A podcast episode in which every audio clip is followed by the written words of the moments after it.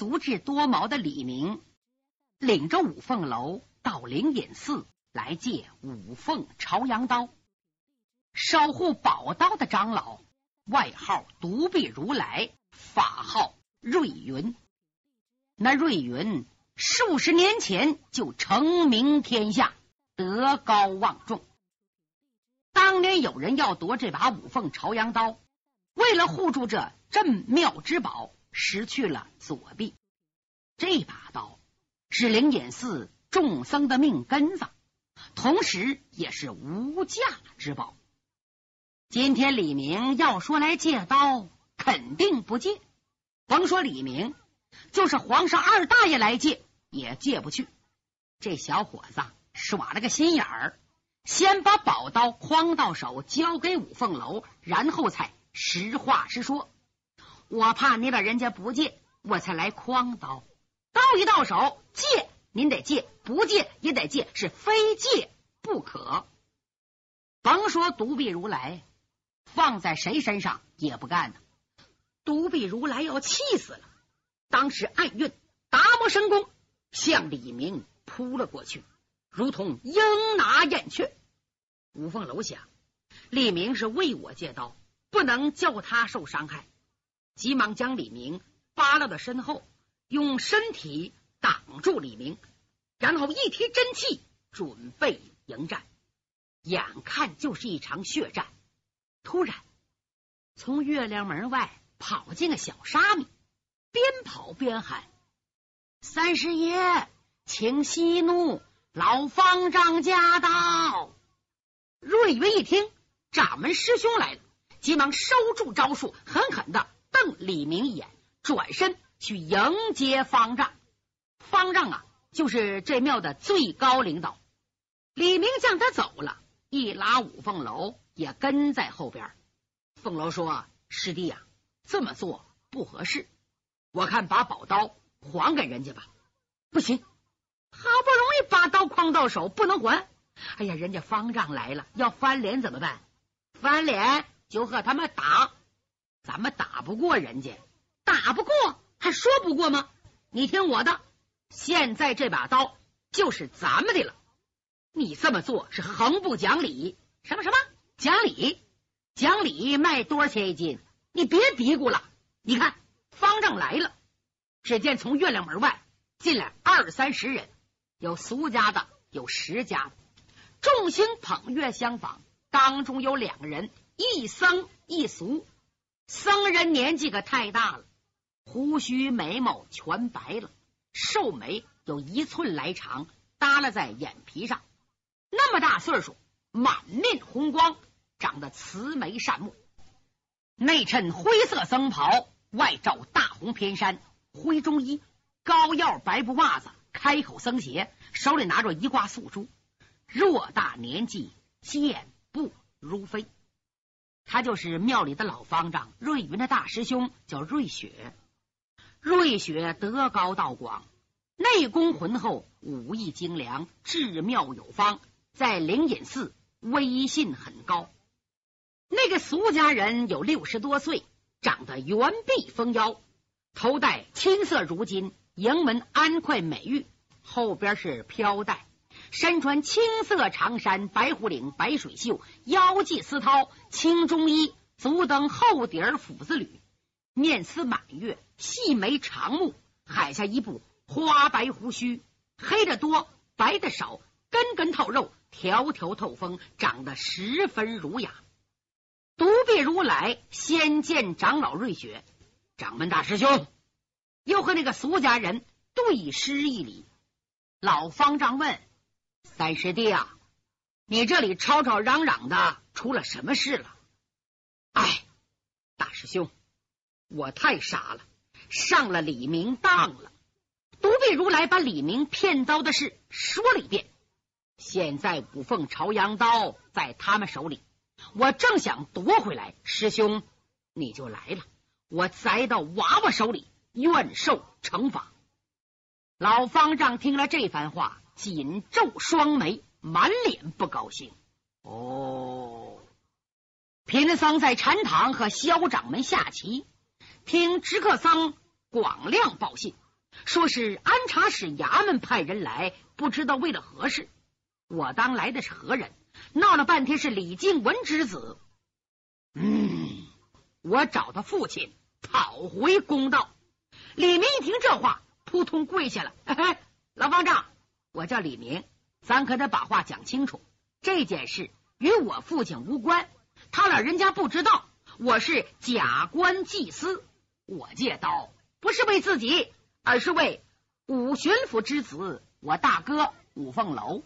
武大人被魏贼害死，武夫人被押入大牢，又来个锦衣卫总督侯国英，他的铁扇子是宝刃，无法对付，只有五凤朝阳刀才能对付那把铁扇子，能削掉镣铐，救下武伯母，铲除奸贼，为国除害。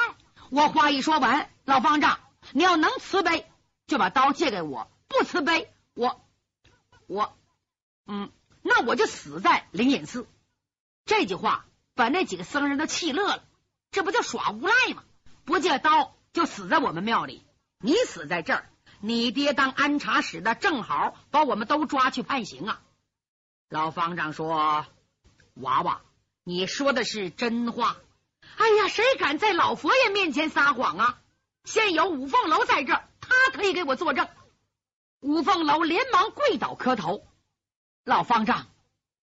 晚辈叫五凤楼，李明说的是实话，我和他多有冒犯，请大师恕罪。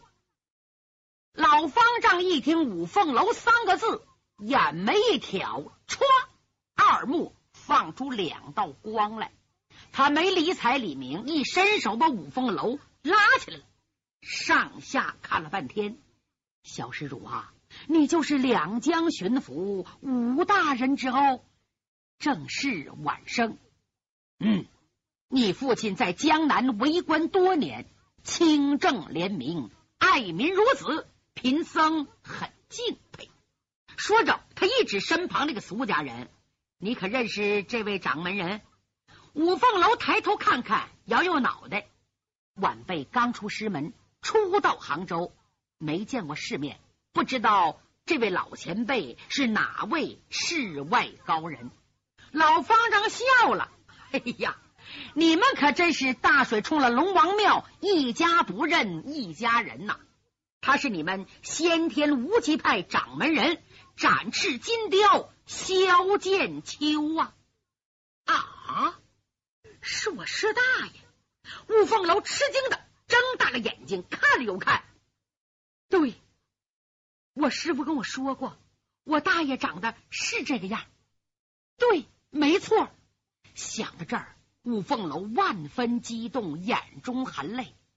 师伯，楼儿在黄家观学艺六年，天天想您，没有遇见，想不到在这儿见到你老人家。师伯，楼儿给你磕头了。说完，叩头碰地，泪如雨下。五凤楼没见过萧剑秋，萧剑秋可见过五凤楼。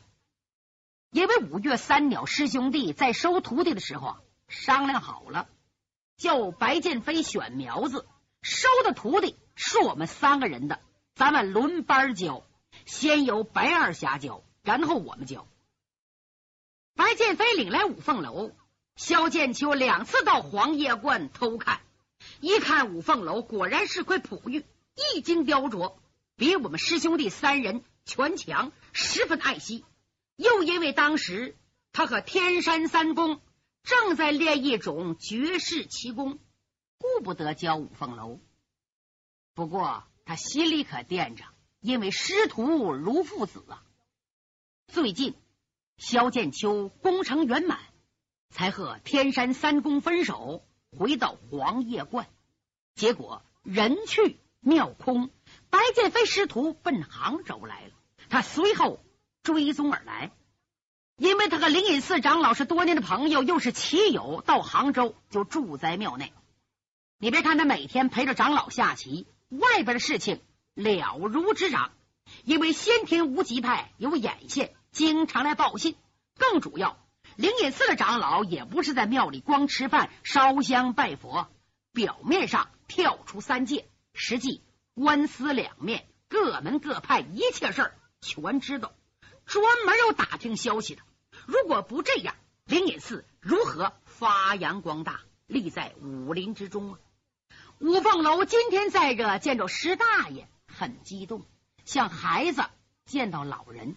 萧剑秋疼爱的把他拉起来，凤楼啊，你的事我都知道了，千不该万不该，不该到灵隐寺胡闹。五凤朝阳刀乃镇庙之宝，怎么能无故借人呢？君子人不夺人之爱物，你就不该来。李明说：“哎，石大爷，你可别说我大哥，这主意是我出的。他们的刀。”挂在藏经楼里，一点用处都没有。常言说得好：“烈马赠壮士，宝剑赠英雄。人尽其才，物尽其力。如果拿出宝刀，铲除奸贼，保国为民，有什么不好？除恶人，即是做善事。这把刀摆在这儿，看样子，我看他们和尚私心太重。”就这几句话。萧剑秋从心里赞成，也想帮忙借走五凤朝阳刀，又不能明说，冲着李明一瞪眼睛：“你别跪了，起来！是，你是窦二侠的徒弟？哎哎，大爷是我，我看看你。”萧剑秋上下打量一番，心里喜欢这个孩子，心眼多，脑子快。舌剑唇枪是五凤楼的好帮手，想不到窦二侠有这么个好徒弟，嘴里可不能这么说。你就是最近二年江湖上相传的缺德十八手任剑仇李明？小侄儿不敢，那是别人 胡说八道。哼，你小小年纪竟敢戏耍佛门高僧，以小犯上，这还了得！我要替窦二侠管教管教你。说着，举起了巴掌，看样子要真打。任剑仇多聪明啊！他看着萧剑秋就明白什么意思了。这小子就是没长毛啊，长毛比猴都灵。心想：萧老伯父，你怎么也会口是心非呀？我给你徒弟借宝刀，你不定多高兴呢。表面上冲我瞪眼珠子，这是糊弄。那两个老和尚，我捧捧场，叫你老爷子看看李明会不会办事儿。再看李明，唰啦，脸色变了。你别看他唱的不怎么样，做派挺好，立刻变得惊慌失措。哎，老伯父，请息怒，我错了，千万可别告诉我师傅，我师傅非罚我不可呀！说着，他扑通就跪在老方丈瑞雪面前。老方丈，你发发慈悲，消消气儿吧。不然我萧伯父不能饶我。方才我错了，你大人不见小人怪，宰相肚里撑开船，将军额头跑开马，和尚头顶能翻跟头。哎，不对不对，和尚的头是佛头，佛头不能动，呃，更不能翻跟头。你说我说对不对？这几句话把老方丈差点说乐了。这小子胡说八道，还什么都明白。哎。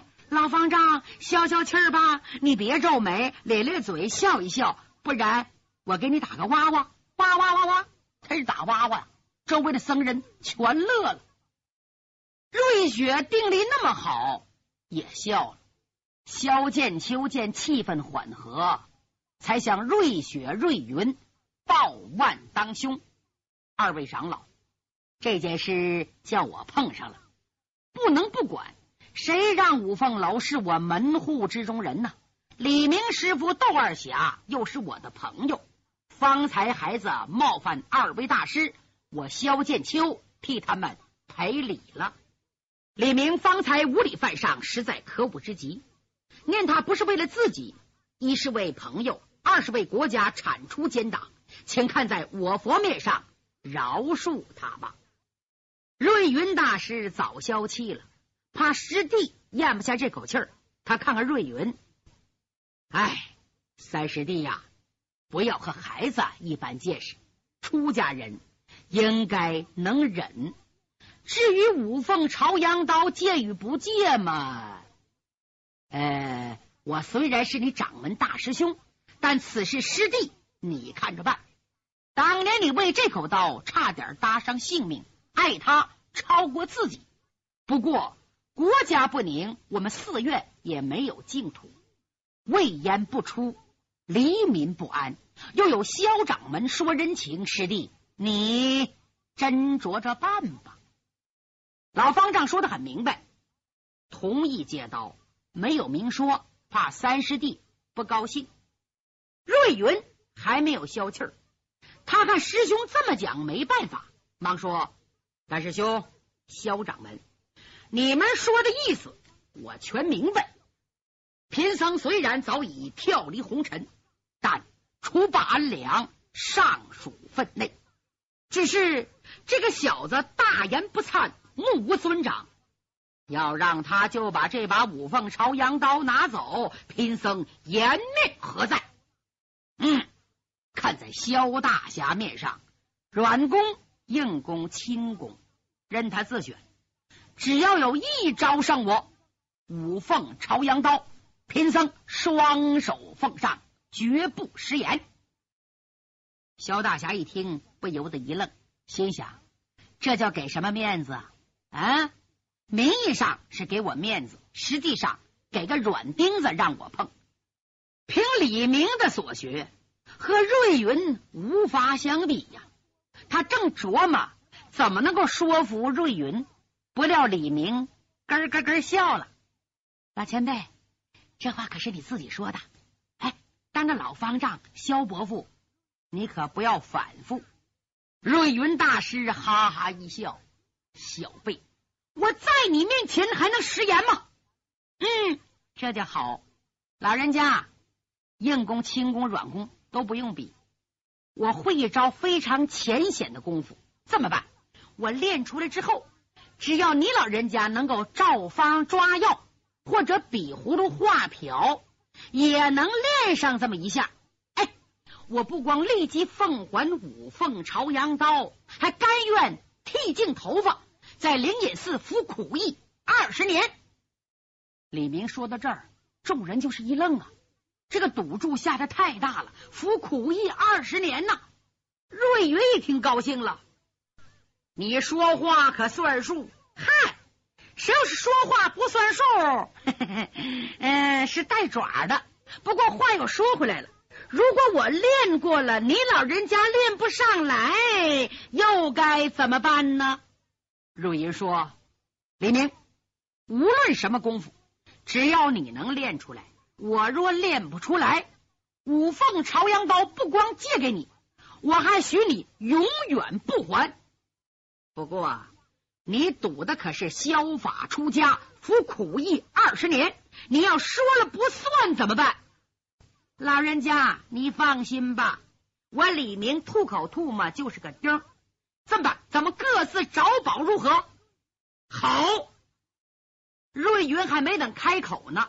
他大师兄老方丈忙说：“嗯，老呢愿为三师弟作保。”在瑞云大师看来，李明是非输不可。